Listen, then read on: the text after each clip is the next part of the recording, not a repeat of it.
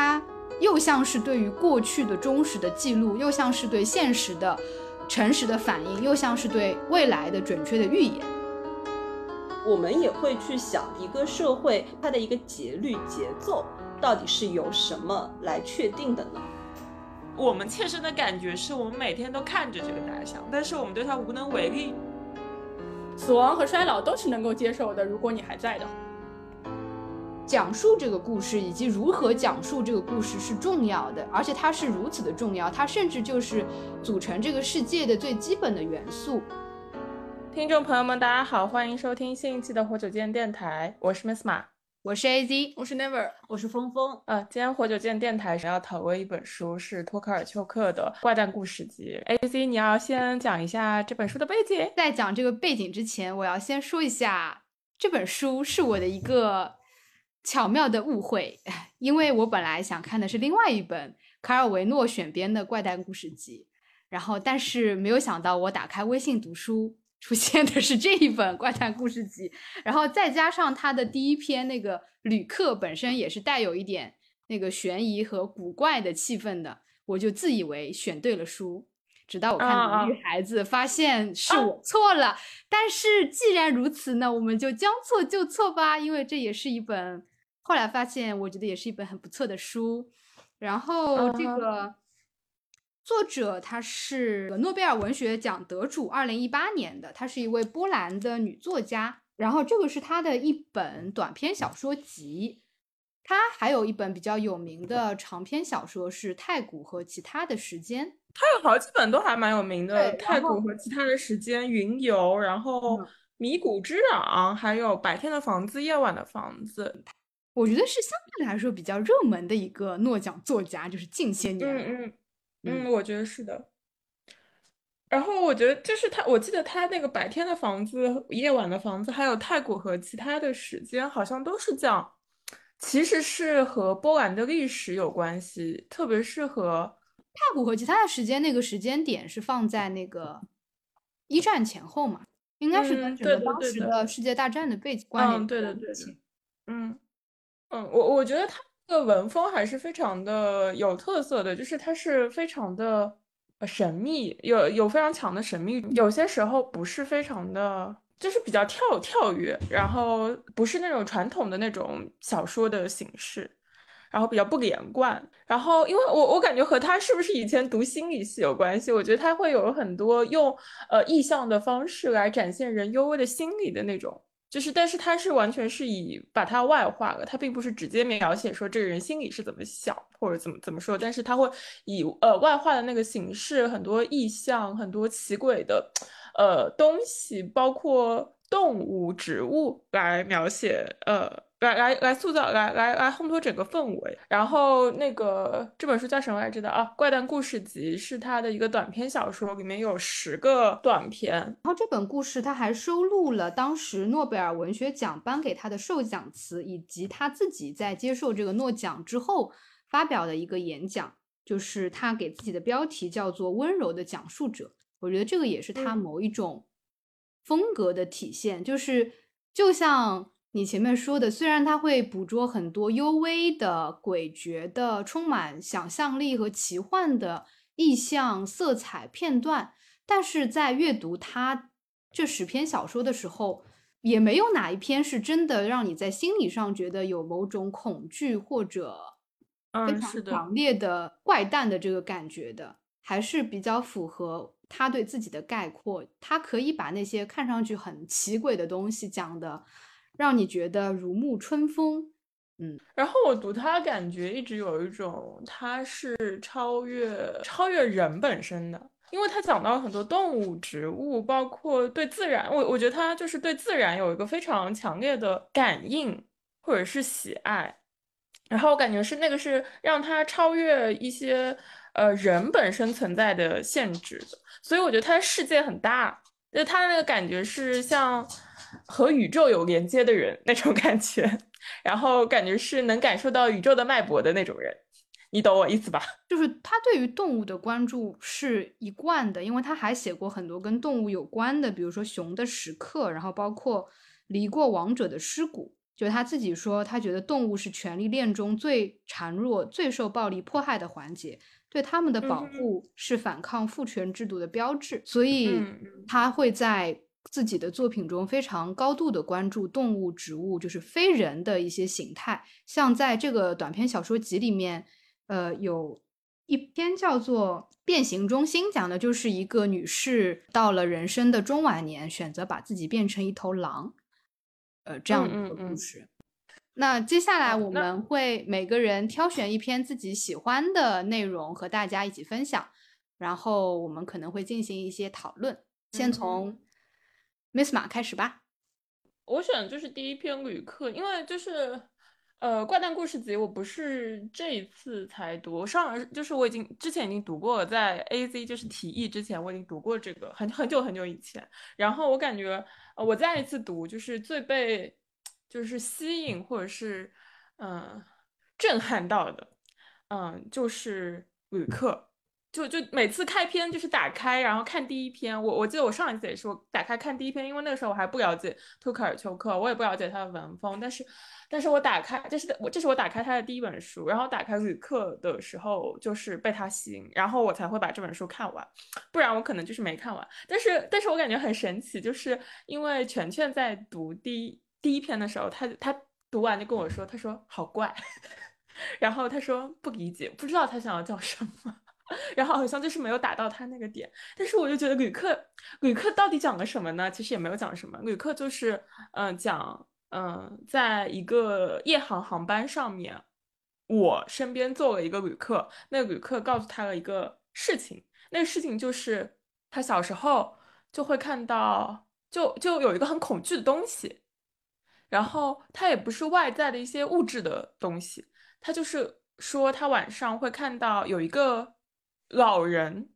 在窗和橱柜之间站着，然后什么也不做。我记得就是在抽烟，对吧？就是好，好像好像没有什么也不做。然后比如说他的姐姐对他讲一些什么吸血鬼啊，然后坟墓啊、尸体啊这种，就是惯常人们会害怕的东西，呃，他都不会觉得害怕的。这些东西都对他没有没有没有任何的，就是就是呃。就吓不到他，这这这些日常会吓到我们的东西都吓不到他。他真正让他恐惧的东西都是，他只能说那个是他，或者是那个人。他会看到一个人影站在那里，然后他会抽烟，然后每当那个人影抽烟的时候，那张脸就会在暗影中就是浮现出来。呃，然后他的样子也很正常，他就是就是一个正常人的样子，然后有胡须，还有皱纹，薄薄的嘴唇，就站就是站在那里一动不动，也不会去吓他，然后什么都不会做，但是他就是非常非常害怕。然后直到他长过了六十多岁，有一天他在窗前，然后抽烟的时候，那一瞬间，他就是那个香烟的光芒照亮了。某人的脸，他立刻认出了他。就是虽然在那个里面没有说那个是谁，但他说我，我想就是他自己，或者是他老年的自己。而那个形象在他幼年的时候就已经出现了。所以他说那一刻他终于明白他一直害怕的人是谁。呃，那一刻他感到真正的轻松。父母自有他们的道理，外部世界其实是安全的。就是太妙了。这个这个小说非常的简短，然后我感觉。我不知道这个小说是不是最短最短的一篇啊？我记得好像罐头也挺短的，但是呃，但是好像我总总感觉旅客比罐头更短，啊，就是它是一个没头没尾的开始，然后一个没头没尾的结束，它也没有讲一个具体的什么事情，它就是讲了一个害怕的东西，然后那个害怕的东西竟是我自己，就是 that's it。啊，你们有什么？就是你们看这篇有什么想说的吗？就前面 Miss 马说到这个片名的时候，我其实一愣，就是我没有想起来，我我完全记得整个故事的主干，但是当你说旅客的时候，其实我没有想到，就是我在想，哎，这个故事和旅客到底有什么关系？然后你讲到了，其实这是在飞机上面听一个坐在我旁边的人讲述的故事，然后我把它给记录了下来，我。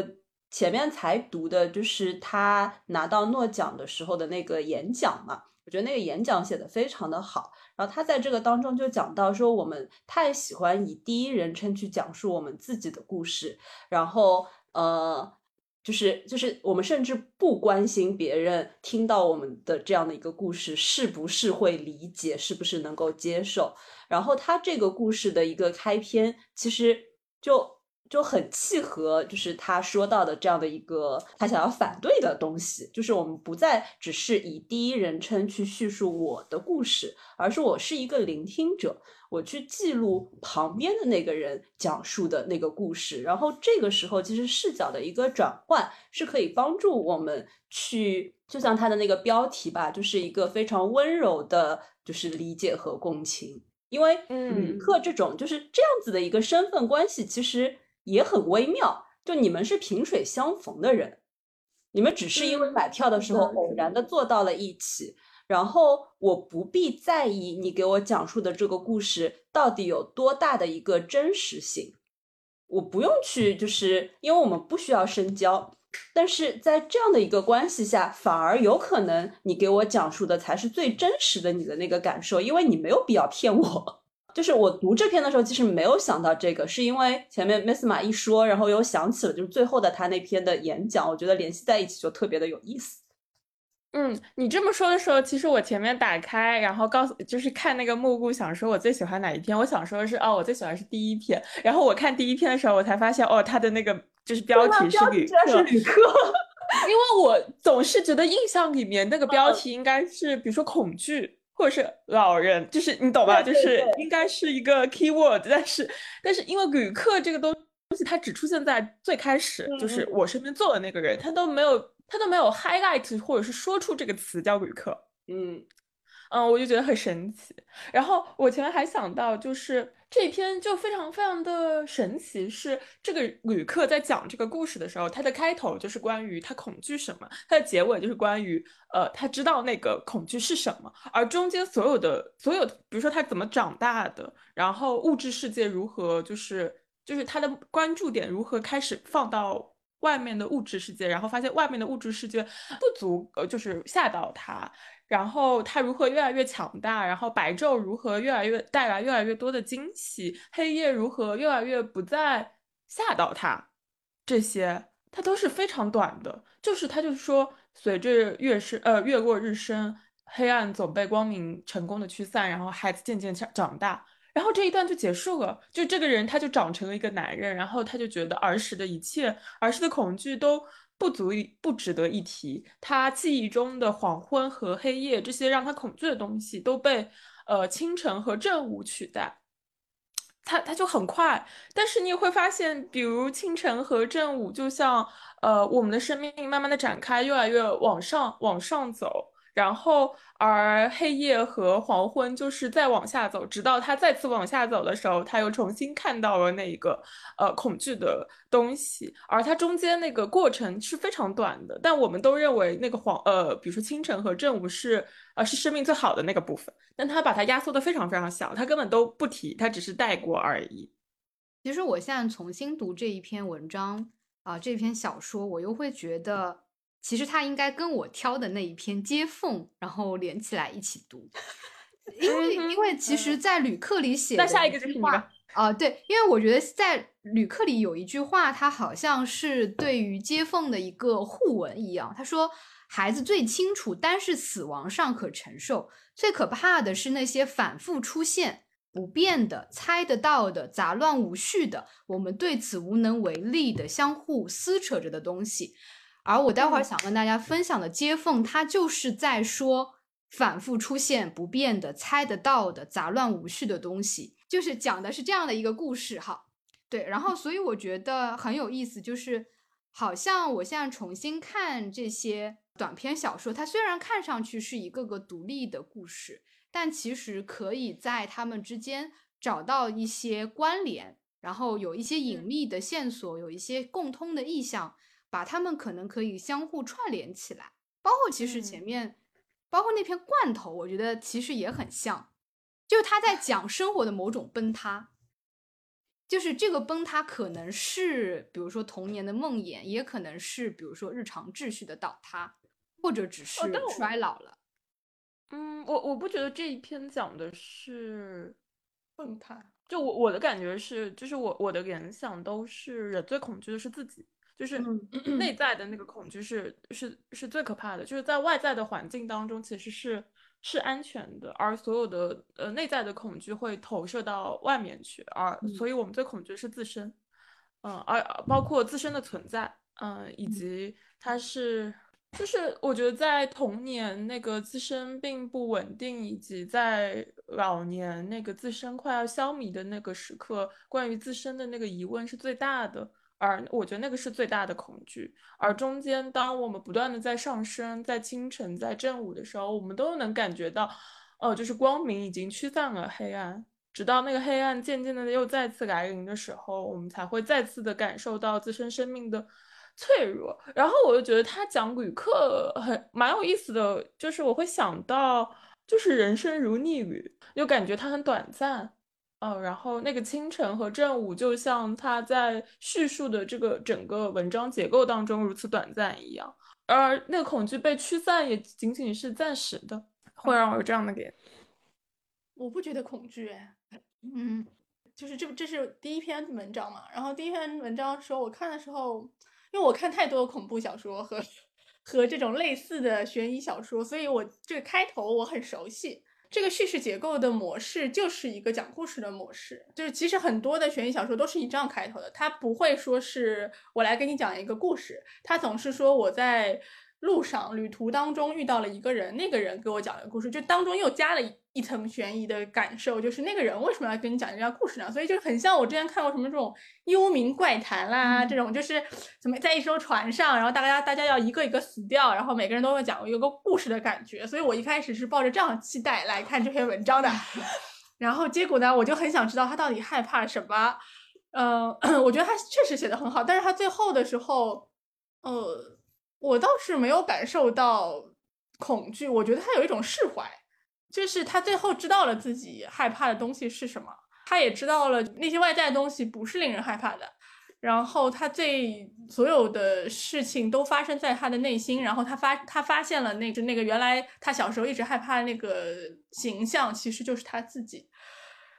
然后他讲完了这个奇怪的故事之后，他就这样告诉我，就是我觉得这个这个结尾我很喜，奇怪的故事的结尾，他这样告诉我，然后我们就随着飞机发动声的低声轰鸣进入了梦乡。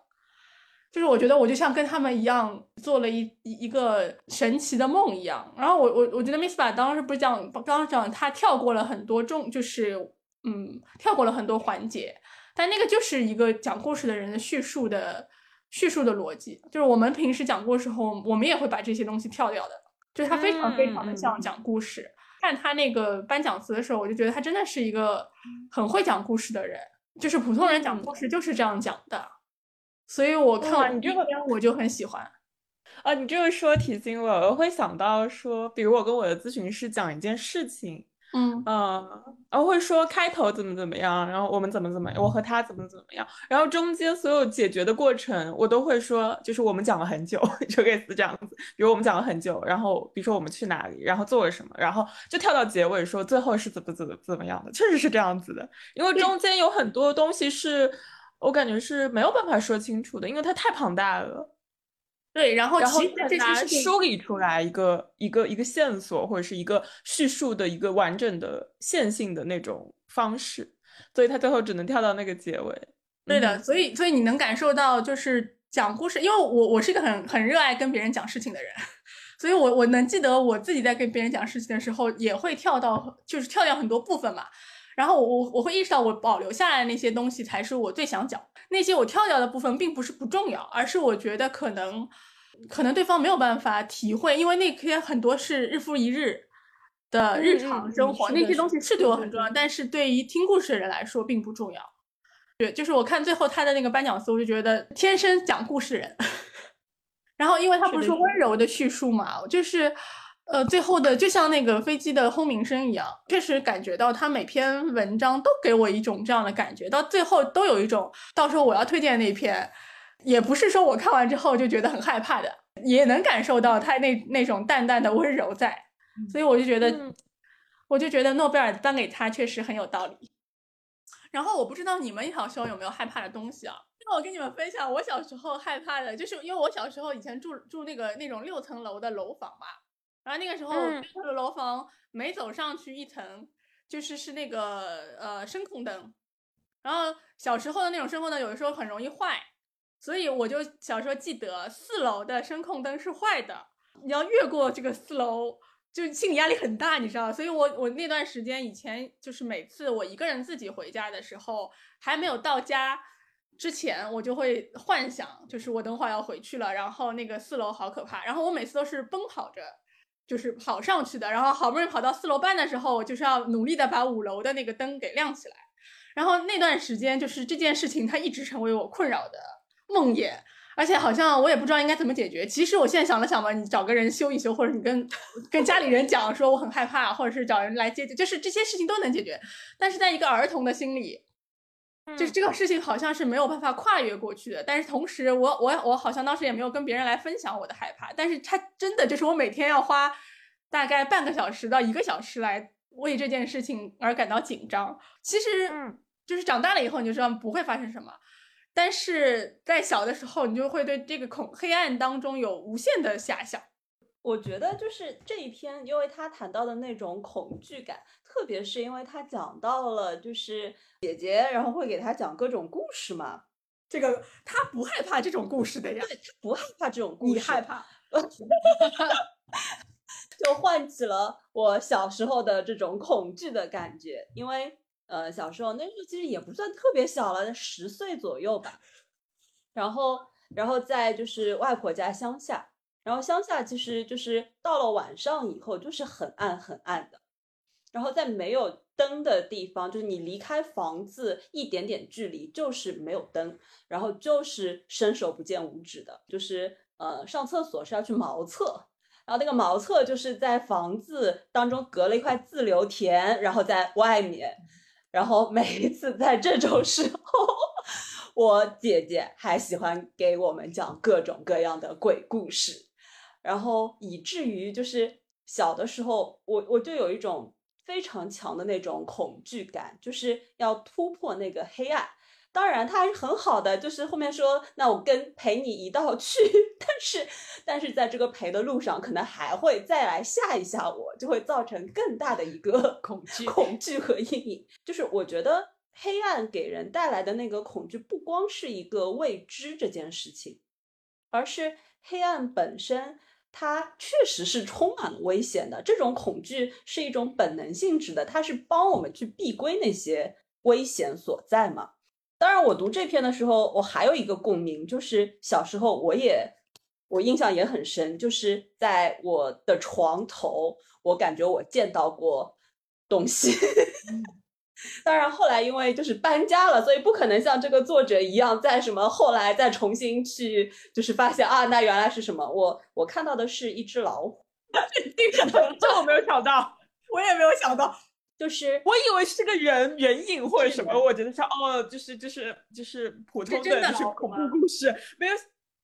你说 是什么？你讲讲。那我们本人讨论的是怪诞故事这个故事集听起来我们我们可以讲一讲怪诞故事。嗯，印象是非常之深刻的，就是有一只老虎从床头就是跳了出来，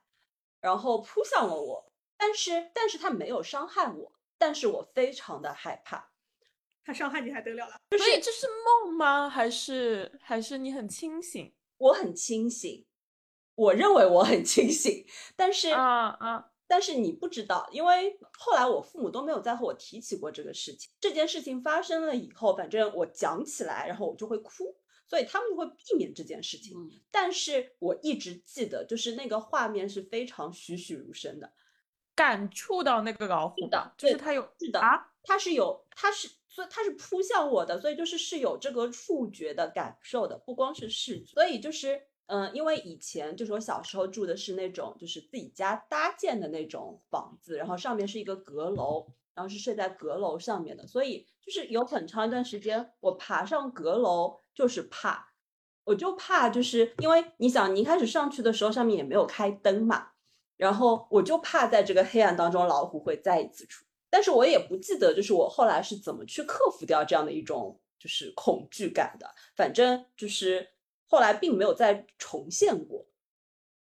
但是，嗯，就就是读这个怪诞故事集的时候，我我我当就是读这篇这个恐惧的时候，其实我我就已经想到了那只老虎嘛。但是我觉得，就是你不一定一定要给他一个什么解释吧，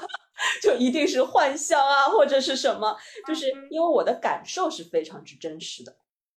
这么一嗯些，，很有意思。很神奇。就是我从小就发现我完全不怕鬼，然后我也嗯。不怕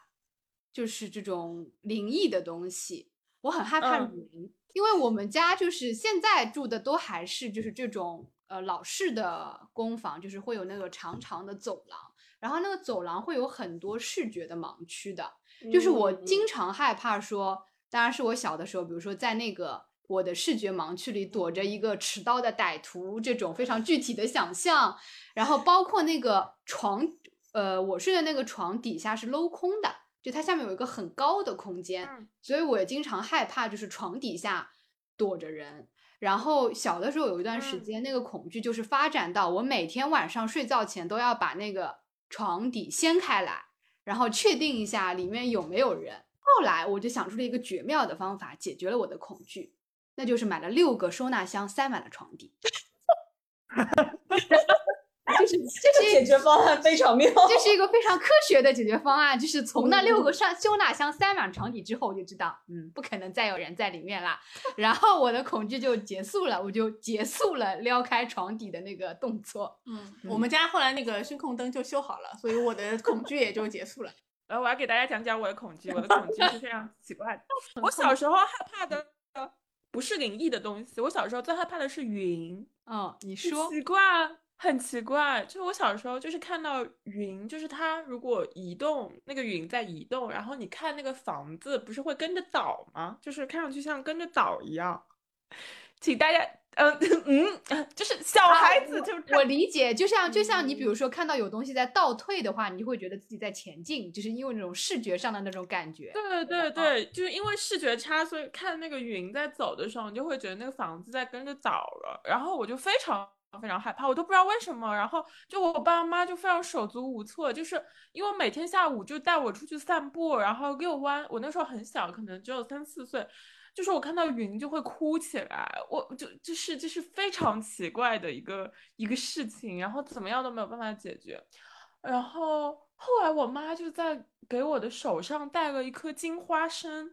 然后她跟我说，就是戴了这个东西，你看什么它都不会倒，就是就是它肯定能 就是保佑你那个东西不倒这样子。然后然后后来好像就好了，但是我就是能，当然当然就是你们前面说的所有的恐惧我都有过，就是。所以我在看这一篇的时候，我能感觉到，就是他营造的那个小孩子害怕的那个氛围是非常的真实的。然后小孩那种处在朦胧的状态，然后不知道要怎么解决，只能自己默默承受那个恐惧的那个状态，也是非常非常真实。但是，呃，我们也不知道怎么，他就会慢慢就好了，就是他就长大，然后我们好像就慢慢忘记了那个长大的过程，你也你也没有办法描述，就像他在这个呃这一篇里面讲的，他就是慢慢长大了，然后他就他就忘记了，我就觉得好神奇。但我就是很期待，说我老年的时候 会不会那就是再次看到那些东西，你懂我意思吧？好，那接下来我来聊一聊我喜欢的那一篇是《接缝》。嗯，《接缝》这一篇的故事其实也很简单，它讲的是一个毕先生失去了他的妻子，然后从他失去妻子那一天之后，他就觉得整个世界和他原来认识的有一些不一样了。最开始出现问题的是一双袜子，他在袜子上发现了一条他从来没有发现过的接缝，那是一条从脚趾到脚后跟再到松紧口的一长一条长长的缝合线。然后他发现他每一条每一双袜子上都有这样一条缝合线，但是在这之前，他觉得袜子上只有一个就是脚趾头那里的一条接缝线。然后从这个微小的发现开始，他发现了这个世界和他更多原来理解中不同的地方。比如说，他发现所有的圆珠笔写出来的墨水都不是蓝色，而是像屎一样的褐色。然后，比如说他在最后的时候发现邮票竟然不是方形的，而是圆形的。而这一切的认知和他最开始他对于世界的这个认知都是不一样的。然后他在这个过程中还找了很多其他的人去求证，他去问商店的那个女售货员说：“袜子是有这些接缝吗？”他去问，反正好像是邻居还是谁，对一个邻居，呃，然后他去问说：“啊，是不是这个墨水的颜色应该是蓝色的？然后邮票应该是方形的，等等。”然后其他人都给了他非常肯定的，可是。不在他的理解范畴内的和他相反的这个答案，然后这个故事的结尾就是他重新躺到了妻子的床上，然后拿着妻子的粉红色睡衣抱在胸前，呃，从喉咙里发出一小段抽泣声，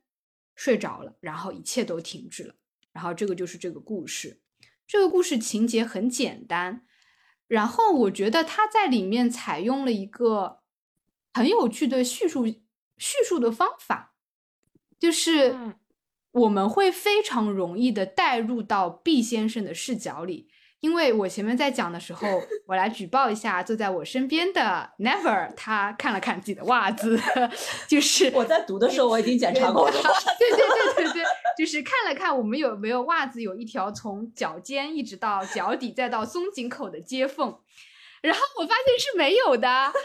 然后在我们的认知里，圆珠笔写出来的颜色至少它应该是蓝色的，总之它不是棕色的。然后在我们的认知里，那个邮票也应该是方形的，因为我们的这个世界和毕先生所认知的世界是高度重合的。所以当毕先生不断的被其他人挑战，然后他不断的怀疑自己的时候，我在阅读的过程中，我也在不断的怀疑自己。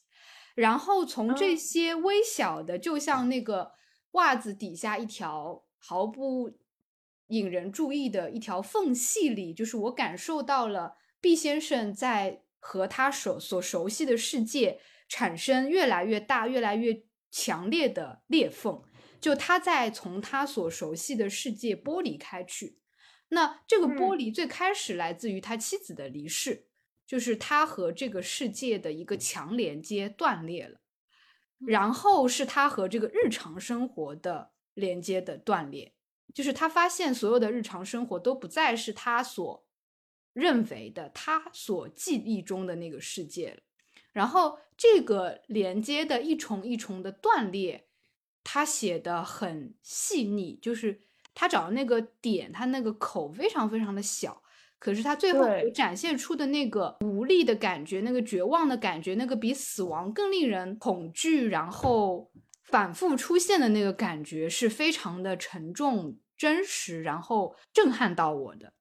所以我就是对这篇的印象非常深刻。然后，而且我因为正好刚刚看完了另外一本书，叫《无缘社会》，是译文纪实系列的一本书，它讲的是呃日本的 NHK 电视台。做的对于无缘死的一系列的采访，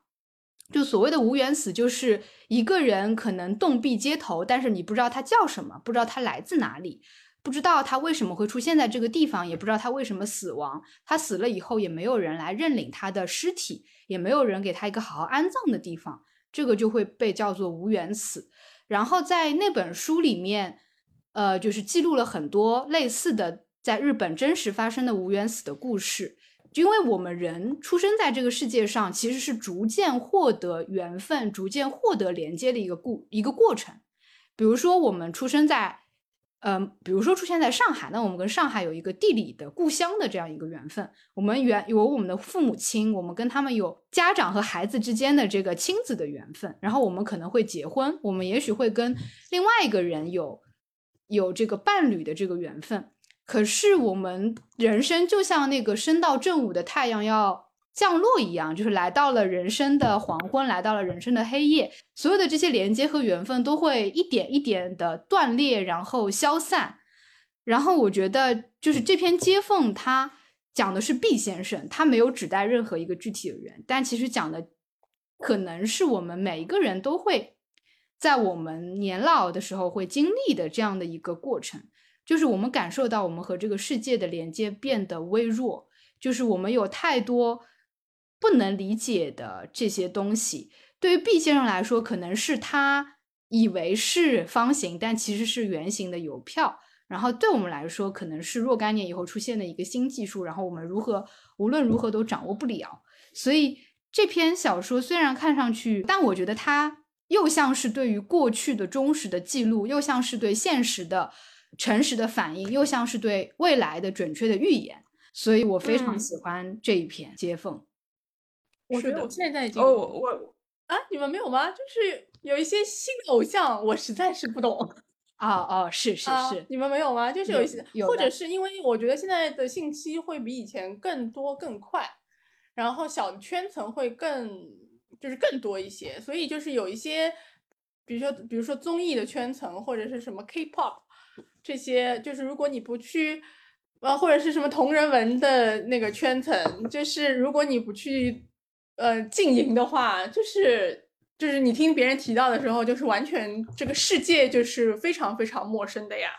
我觉得和嗯这一篇讲的那个就是感觉还是不一样，因为那个的话是你本身就不感兴趣不感兴趣或者是陌生的，就是一个世界。我读这篇的时候，因为他讲到那个，他一开始说到袜子的时候，我就去看我的袜子。了，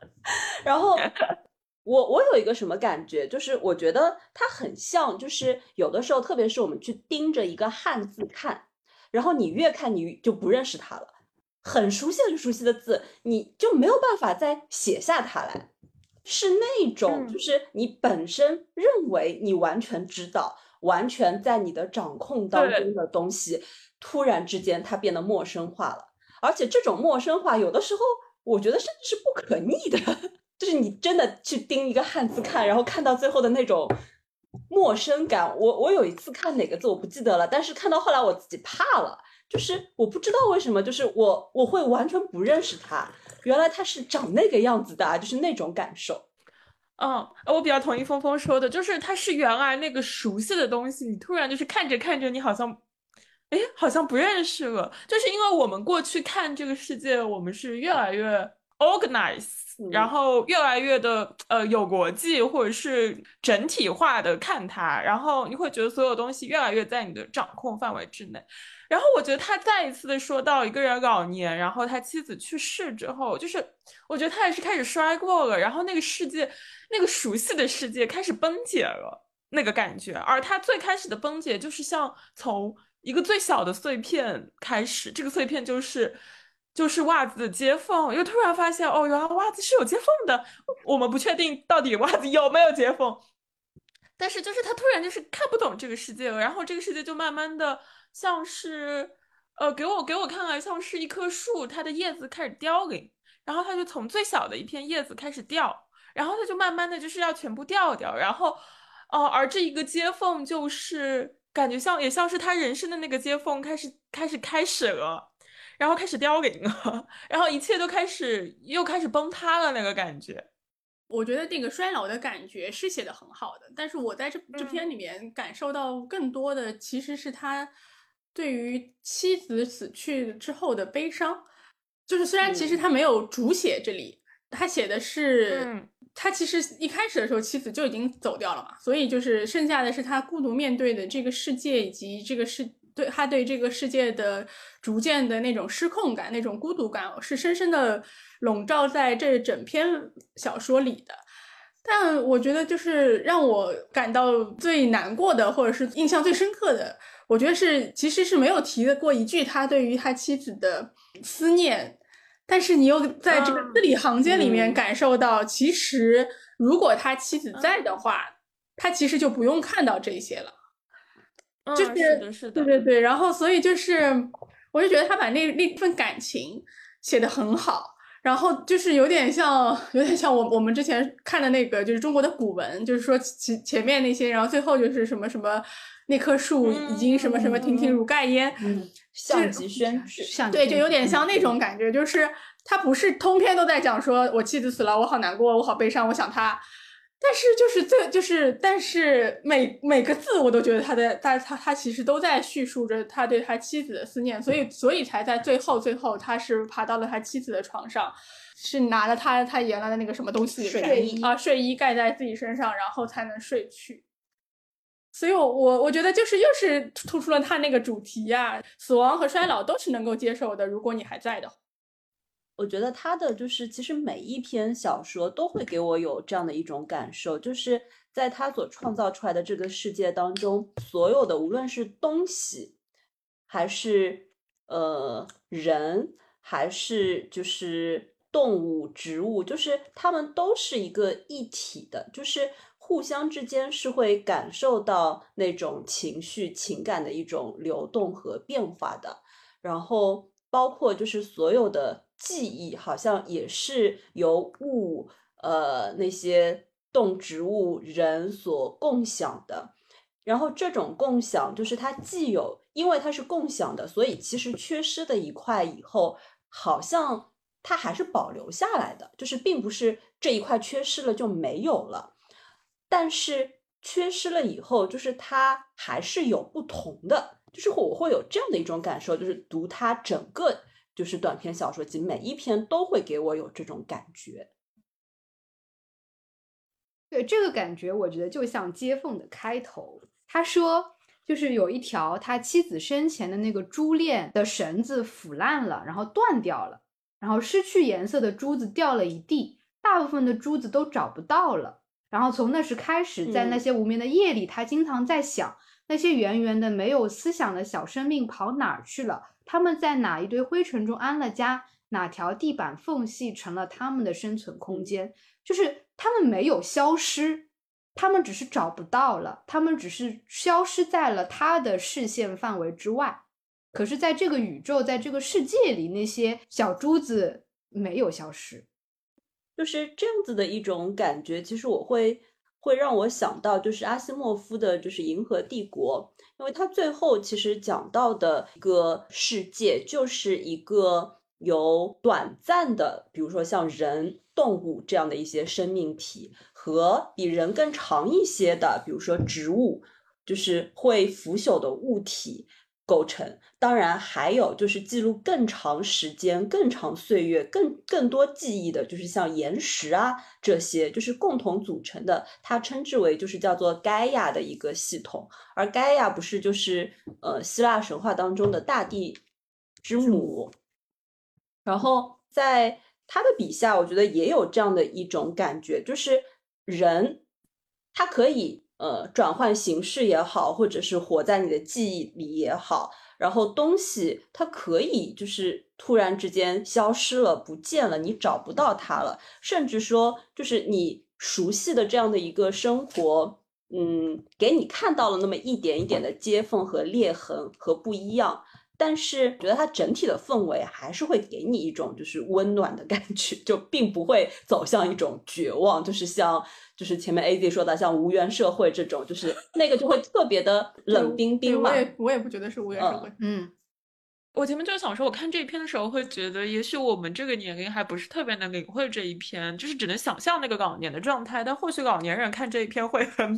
很有感触吧，就是那个熟悉的世界慢慢的凋凋零。我我不知道怎么说，因为我因为我不是老年人，但我想可能老年人非常能理解 这一点，因为它不是，就是它不是只是那种衰老的感觉，我觉得它不是。嗯，它不是那个我们可以想象的那个衰老的感觉，我觉得它是一个在日常生活中无处不在，但你抓不住它的一个东西。而托卡尔丘克写出来了，让我看看托卡尔丘克几岁啊？呃，他是六二年的，那还不算。觉得如果他没有在这个年纪就写出 这个，就很厉害，真的很厉害。哦，不过他的怪诞故事集是二零二零年出版的，不知道他可能，但估计也嗯不说远是他最新的小说，所以确实应该是有一定年纪了以后写的。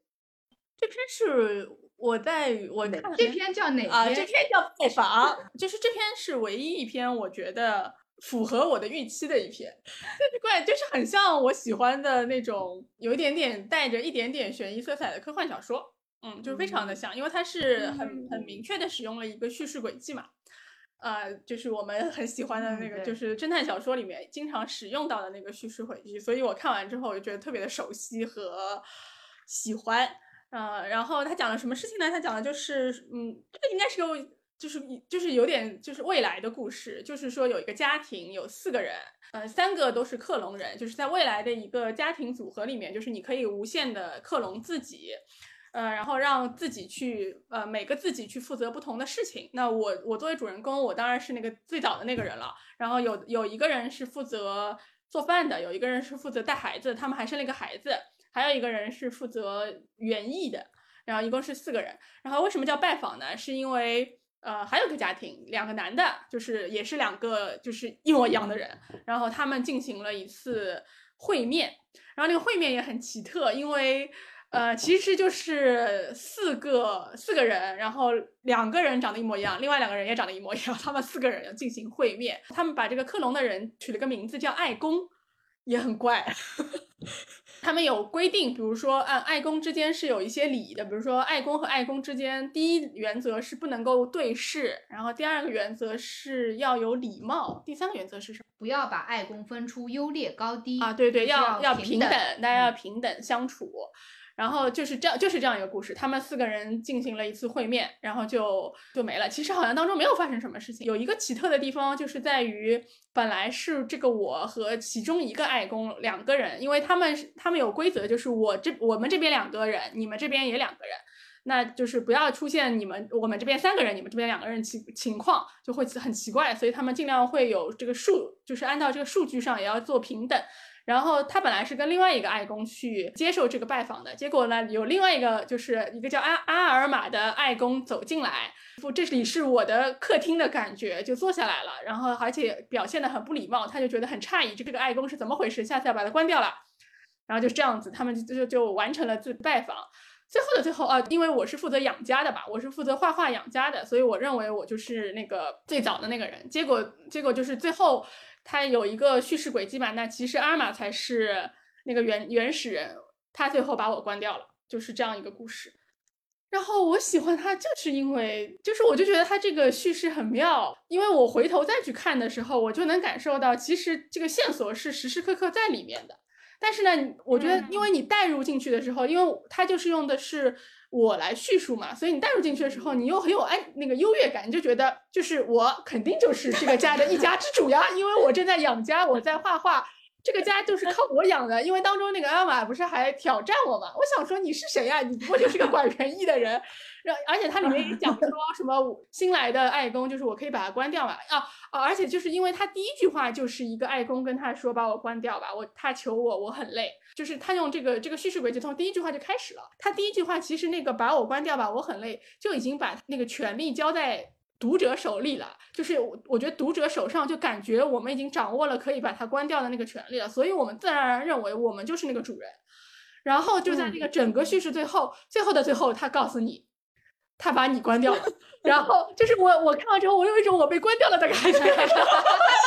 被关掉的竟是我自己一种，所以我就觉得他这个他这个整个的叙事写的很好，因为我看很多的侦探小说，呃，现代的侦探小说，他其实现在很喜欢用一个手法，就是呃，到了大概三分之二的时候，他会那个就是作者就会跳出书来说，现在我我已经把所有的线索、所有的出场人物全部向你介绍了，然后凶手就在这个出场人物当中，然后所有的线索、所有可以使就是你可以使用去破这个案子的东西。全部都在在交在交在你手上了，聪明的读者，你现在能够知道谁是凶手吗？我就有一种我全程就是跟着他，有一种兴致勃勃，觉得啊，这是我一家之主，我来看一看这些爱公跟我的情况。最后他跟我说你被关掉，关掉。对的，对的。所以我就觉得，呃，有一种我跟作者斗智，但是最后我输给了作者，但我又同时觉得很满意。就觉得嗯是写的不错 的感觉，对，所以我就想推荐一下这篇，因为我觉得这篇它虽然没有非常深刻的哲理，因为它这个就是科幻故事的意象，其实我们已经接触过很多次了嘛，就是未来未来克隆人的世界，然后其实看起来对于克隆人很尊重、很公平，但其实我们能感觉到，其实对于这些人其实是一种剥削嘛。但我就觉得他使用了这个手法，让我觉得还挺挺妙的。我读这篇之后。有一种在看《爱死机》的感觉，是的，是的，是的，对吧？就是我觉得这个很适合拍成《爱死机》系列的一个故事，嗯，呃，就是很很好想象，这个故事很好想，很好想象。然后，因为他一贯的非常细腻的手法。然后这当中，其实我读这个最印象深刻的是讲他在想象那个男人来到他们家之后为他们留下的那些。不是的，微妙的细节，什么鞋底的什么泥污啊，什么气味啊，就是就是这个 来源不明的微生物带到我们家，它有陌生的音色，男性的低沉的、颤抖的，盖过周遭一切的声音，就是这种描写让我觉得很真实，就是有一种领地被冒犯的感觉。嗯嗯，然后我觉得其实也就是这种真实的描描写描写，包括我。我想象的这种领地被冒犯的感觉，就是加深了我们以为我才是那个真正的原始人的那个感受。但是你不觉得他这个视角的切换，当你觉得自己是主人的时候，你真的，我觉得我我在看那些爱公的时候，我确实有一种傲慢的，对的，我确实有傲慢的感觉。到直到最后我被关掉的时候，我就觉得啊，小丑竟是我自己。我觉得它当中就是设定的三条原则，其实我当时看的时候就会很好奇，因为嗯，特别是它的第三条原则，就是不允许去区分就是爱公的一个优劣高低，要一视同仁。那现实生活当中我们也知道，为什么要有一些原则呢？是因为这条最差，就是大家都做不到，所以才需要去刻意的去营造这样子的一些，就是把它变成一种原则嘛。因为而且。它这当中的，其实很多，就比如说它的呃那个不能对视的这一天，不能对视，或者说就是呃见面是由就是多方来进行的等等，就是它的这些设定，你会觉得你还 OK，这就是一种某种的禁忌。比如说对视这种，就是某一个社会它有自己的一种禁忌。但是第三条原则的时候，我就在想，哦，那你们这个看上去的一模一样，它的背后一定是有那种微妙差异的。哎呀，就是人生来借来啊，你懂的呀。那个 是的，是的。然后第二个呢，去世的这个主角，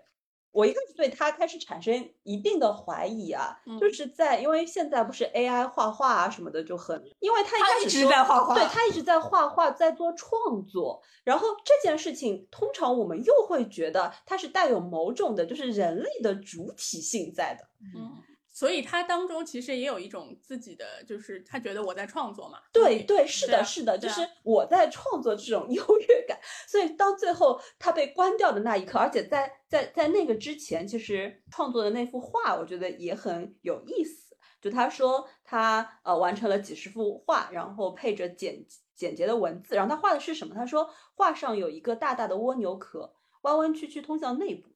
壳的里面是一个王国。王国越美好幸福，主人公就进入的越深。这螺旋无穷无尽，一圈又一圈，而住在里面的东西越来越小，却越来越完美。深入前行的进程永无止境。世界就是这样的壳，透过时间向前爬行，就像是在一个巨大的蜗牛上爬行。当他讲完这个，然后他结束了创作，然后阿尔玛进来把他给关掉了。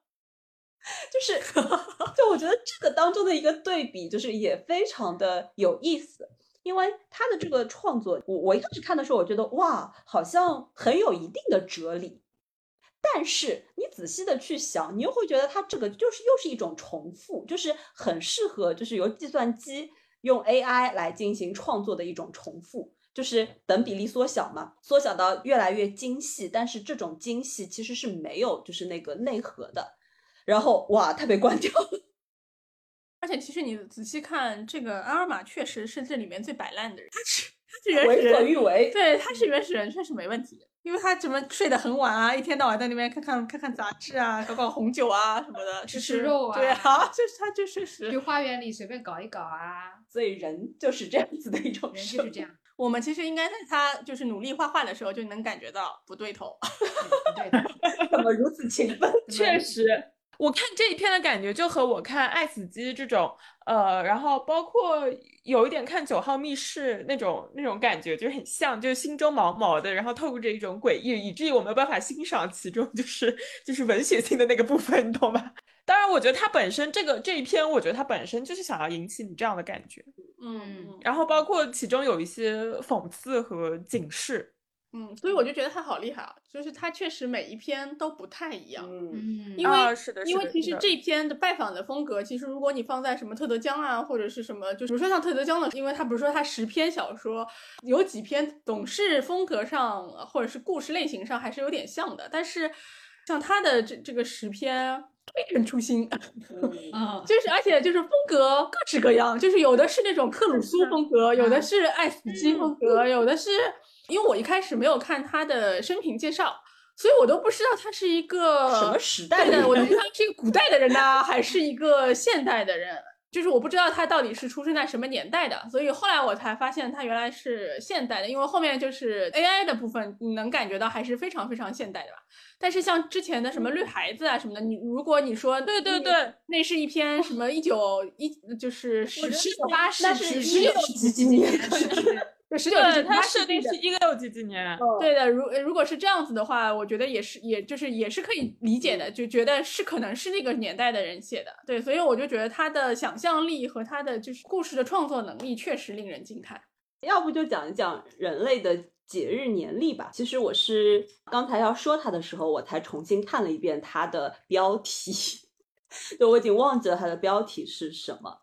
就是它讲述的其实也是一个嗯和现实很不一样的创造出来的这个世界，在这个世界上有一个不知道从哪里来的，就是叫做 Monodix 的这样的一个存在。然后这个存在呢，就是好像整个这个世界都是由它来决定世界的一个秩序的。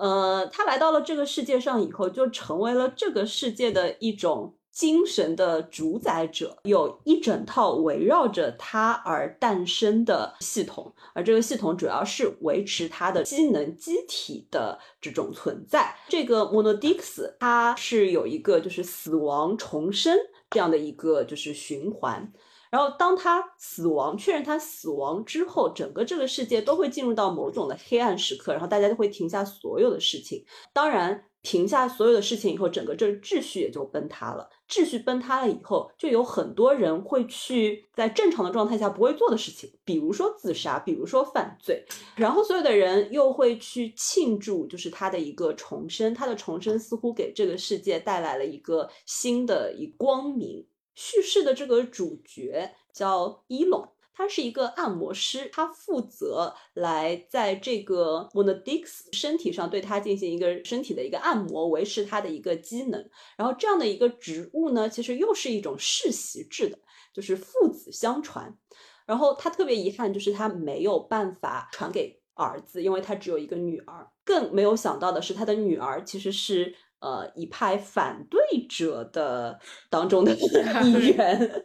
他的女儿希望这个世界能够把这个 Monodix 其实是抛弃。当然，有一套说法是说让他回到他来的那个世界，但我们都不知道他是来自于哪个世界的。然后他们其实形成了一股抗议的力量。在这股抗议的力量当中，就是又有人通过他的女儿来接近了这个按摩师，最终他们通过了一定的方式，就真的把这个 Monodix 的他的一个身体偷走了。但是这个世界还希望用假的身体来维持这个世界的一种秩序。然后其实故事就是到这边就戛然而止了。他没有再去说，当然，他这个当中也说到了，就除了这个秩序，他也说到这个 Monodix 其实他是越来越衰弱的，他好像无力去维系这样的一种秩序。它有很多的小标题，然后这些小标题其实都是季节，由一些关键的关键的一些时刻来构成的。我为什么后来犹豫了一下，选择了这篇，想要大家可以一起来讨论一下。那这个故事你也可以说它是一个挺简单的故事，它只不过把它包装的比较复杂。因为它的简单就好像是一个世界有一个主宰者，然后这个主宰者是一个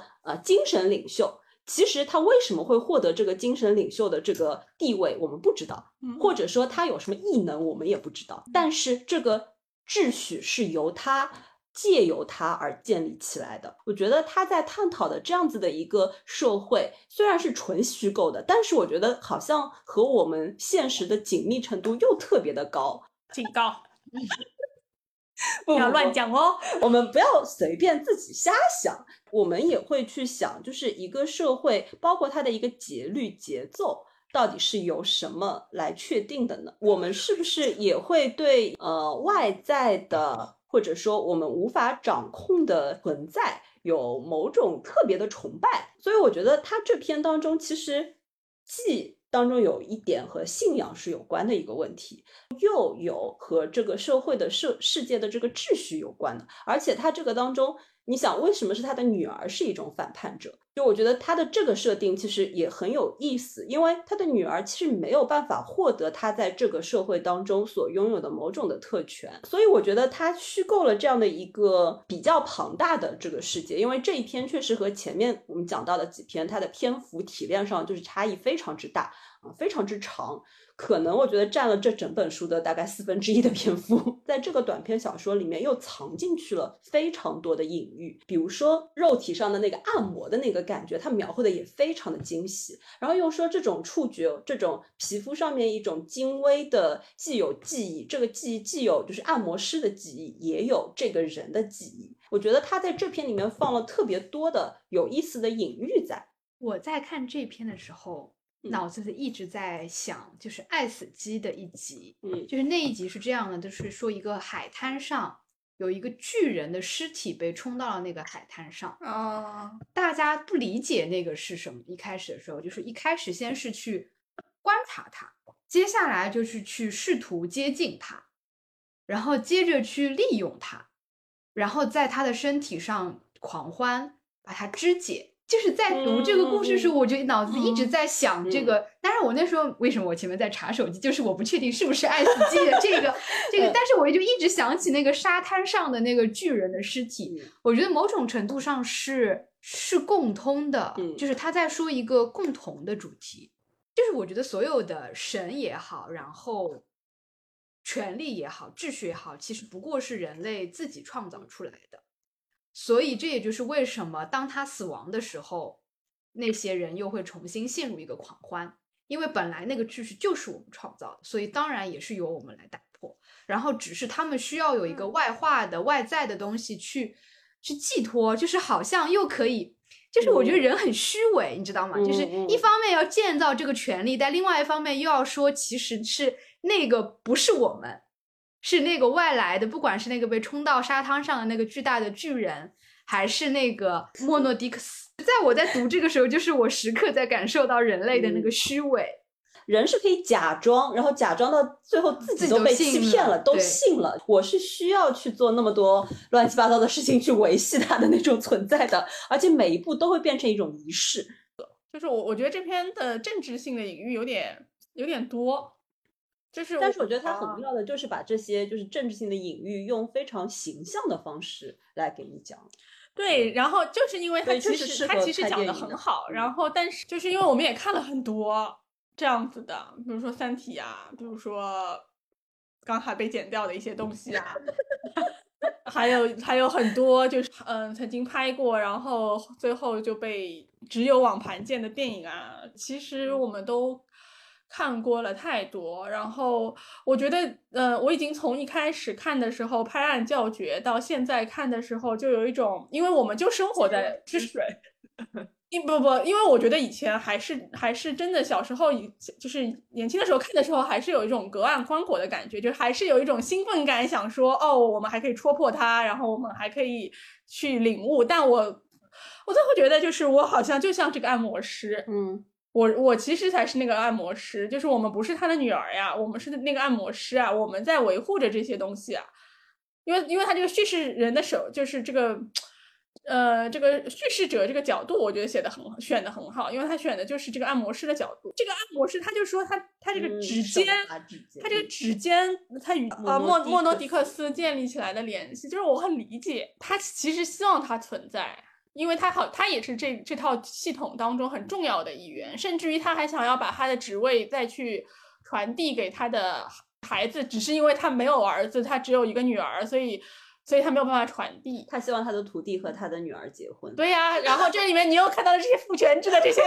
这些东西，就是我已经觉得这个不是隐喻，它就是我的生活，所以我看了之后呢，就是有一有略有一点心烦。我我不知道是不是因为。呃，可能这两年我们都生活在这样一个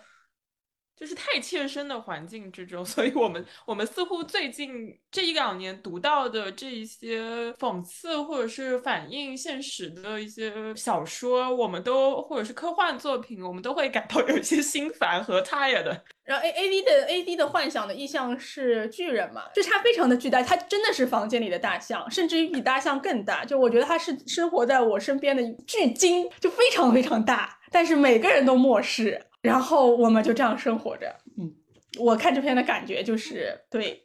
心烦，就是我我现我最近能深刻的感觉到，我们就生活在历史当中。有一个感觉是我在读这些的时候，我都希望他可以告诉我们怎么做。就是现实我已经就是了解你呀，但是因为现实已经非常清晰，你不必再把它呈现在我面前了。对对对对对，我我就是幽微的，我都知道了。我都知道了，然后我现在希望你告诉我该怎么做，就是怎么做能把它变得好一点。比如说这一些呃文学作品，某种程度上都是唤醒大家去注视它，或者是去注意它。他要想要点出这个大象，但是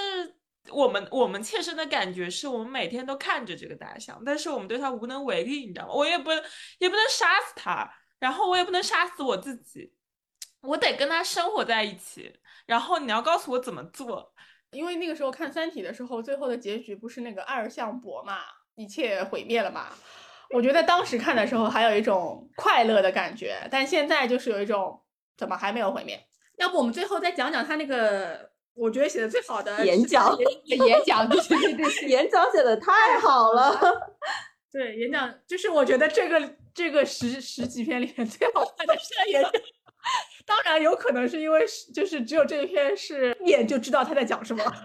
他讲的非常的，其他的还要再想一想到底在讲什么。嗯，他的那个开头就吸引住了我，因为他妈妈那个对对，就是说他妈妈的一张照片，然后这张照片是在他是在我还没有出生的时候妈妈的一张照片，然后他后来他说我问妈妈就是为什么就是这个照片当中会有某种的忧伤。然后哇，他妈妈的那个回答，他说：“嗯，他的忧伤在于我还没有出生，他就已经想念我了。”当时看到这句的时候，就在想，哇，难怪他那么会写故事啊，那么会讲故事啊，有这样一个妈妈，在那么小的时候就给他用这样的一种语言来讲述一种就是情绪的感受，嗯。呃，我能感觉到了，这个人就是通灵的，你知道吗？他自身本身有有有一些灵性的，然后他对那个别的东西或者空气当中的情绪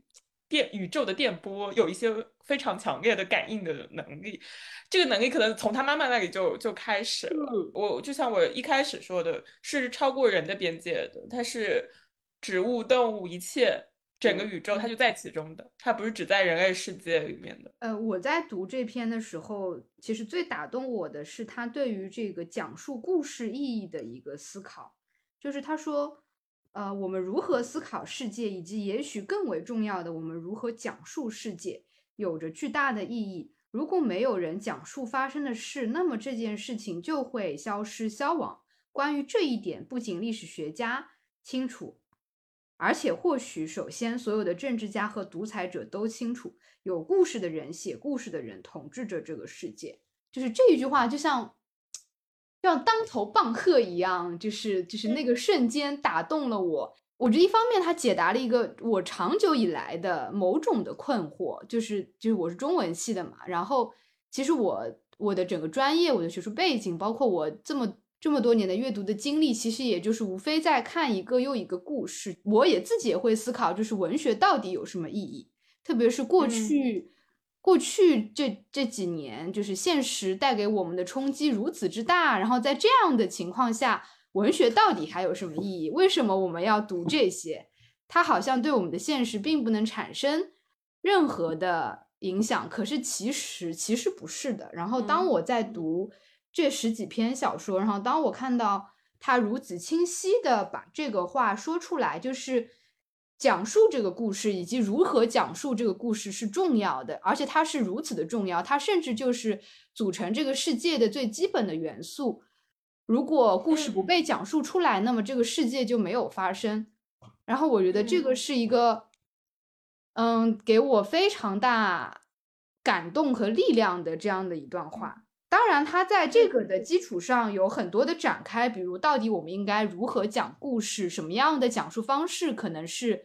更现代的，然后呃不是窠臼的，然后我们要用什么样的视角展开？就是我觉得它又有一种宽容，又有一种。前瞻，他很迫切的要又要承担起某种责任和力量，说我要寻找一个新的讲述方式，我要在这个新的世界里寻找一个新的讲述方式。它可能就像一个锚点一样，它可以锚定住我们在这个瞬息万变的世界里，为我们保留住某一种空间、某一种稳定感和确定感。我觉得他在承担这样的一种责任。就是让我也觉得很感动。呃，A C 前面让我讲的，我会想到，比如我们读到的最原始的一些故事、一些史实，然后人类如何开始技术。就是因为 A C 前面讲的时候，有一个很清晰的画面，是我想到我以前学人类社会如何开始。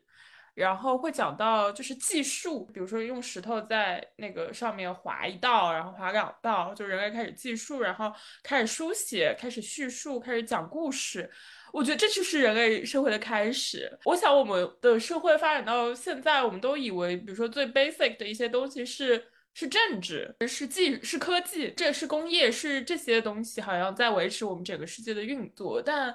我想他的这个演讲确实提醒我们，我们从最开始不是从这里，不是从政治，不是从科技开始起步发展的。我们我们最最开始是我们讲这个故事，然后，呃，你可以想象那种古老的部落围坐在一起听酋长 或者什么讲故事那样的场景。啊，我觉得他好像始终在提醒我们回到那个最初的开始。然后确实，我们越来越忽略语言或者讲述的力量，因为我们觉得它只是讲。然后它不构成实在，但其实不是的，它构成了实在。也许我们不是因为听了太多，比如说政治讽刺的故事，我们已经 tired of it。但是也许很多人正在被这些故事唤醒。嗯，是的，是的。我我我自己的感觉是，虽然我们说很失望，呃，对很多事情很失望，但是我现在还是能想起来，就是我们在疫情当中一起读契科夫，然后在就是刚刚解封的时候。我们第一次在线下团聚读的那个《毛姆的面纱》，我清晰的记得，在呃我很痛苦的那段时期里，呃是故事安慰了我。当中他讲到那个温柔嘛，他说温柔是自发的、无私的，远超远远超过共情的同理心，它是有意识的，尽管也许是有点忧郁的对命运的分享。温柔是对另外一个存在的深切关注，关注它的脆弱、独特和对时、对痛苦及时间的无所抵抗。我就会想到，其实我就是我真的很爱故事呀。虽然我们一起要读的那本书没读完嘛，《与父亲的奥德赛》，但是因为在《与父亲的奥德赛》里面，它的那个总纲就是《奥德赛》这本书嘛，我一直很喜欢《奥德赛》这个这个故事。就是我其实我其实没有读完，但是我重新再看的时候，他就说。女神与宙斯的女儿，请从任意一点起为我们叙述。就是我觉得这就是讲故事呀，就他不需要从从头讲起，也不需要就是说我们一定要选哪哪哪个地方。它就像就像我最喜欢的《红楼梦》一样，就是你随便翻到哪一页，你就可以开始读下去。这个就是故事的力量。我们生活在不同的有无数个平行时空里面，就是能够看到无数个世界。我觉得这个故事为我们打造的一个新的世界。你说到无数个平行世界的时候，想到瞬息全宇宙。对，就是对对对，因为我我之前看你的朋友圈，就是你说我们是活在杨紫琼得影后的那个世界。我我觉得之所以杨紫琼就是哪个呃影后这件事情让大家高兴和振奋，是因为她。这个现实世界和电影当中非常的呼应，然后你就会觉得文学或者电影这些表达的手法真的已经为我们创造了无数个平行世界了。也许有的时候我们真的可以在不同的世界切换，然后也许是可以躲避，或者是得到安慰。我我我觉得我对去年那呃总体来说最大的感受就是故事总可以讲下去的。其实，在我们封城的时候，已经处于非常绝望的那个状态了。但是你会发现事情总会往前走，然后大家的叙述总会不断的改变，然后总有一些好的好的故事又会发生。你听到，你又会感到安慰。哪怕是在我们最绝望的时候，我们读到。呃契诃夫，我们再读契诃夫，然后再读再看一遍那个呃万尼亚舅舅，我们再听到最后索尼娅说是到时候我们就会得到真正的休息，这些你还是会感觉到很安慰的，哪怕是一样的故事，它在不同的宇宙里面听来都有不一样的回响。那关于怪诞故事集的讨论，我们就到这里啦，谢谢大家收听，拜拜，拜拜拜。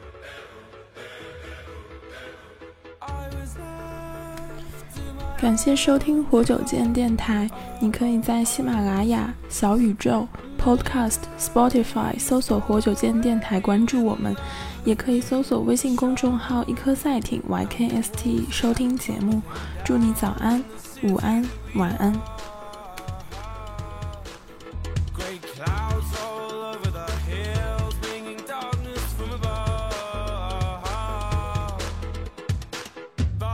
Close your eyes,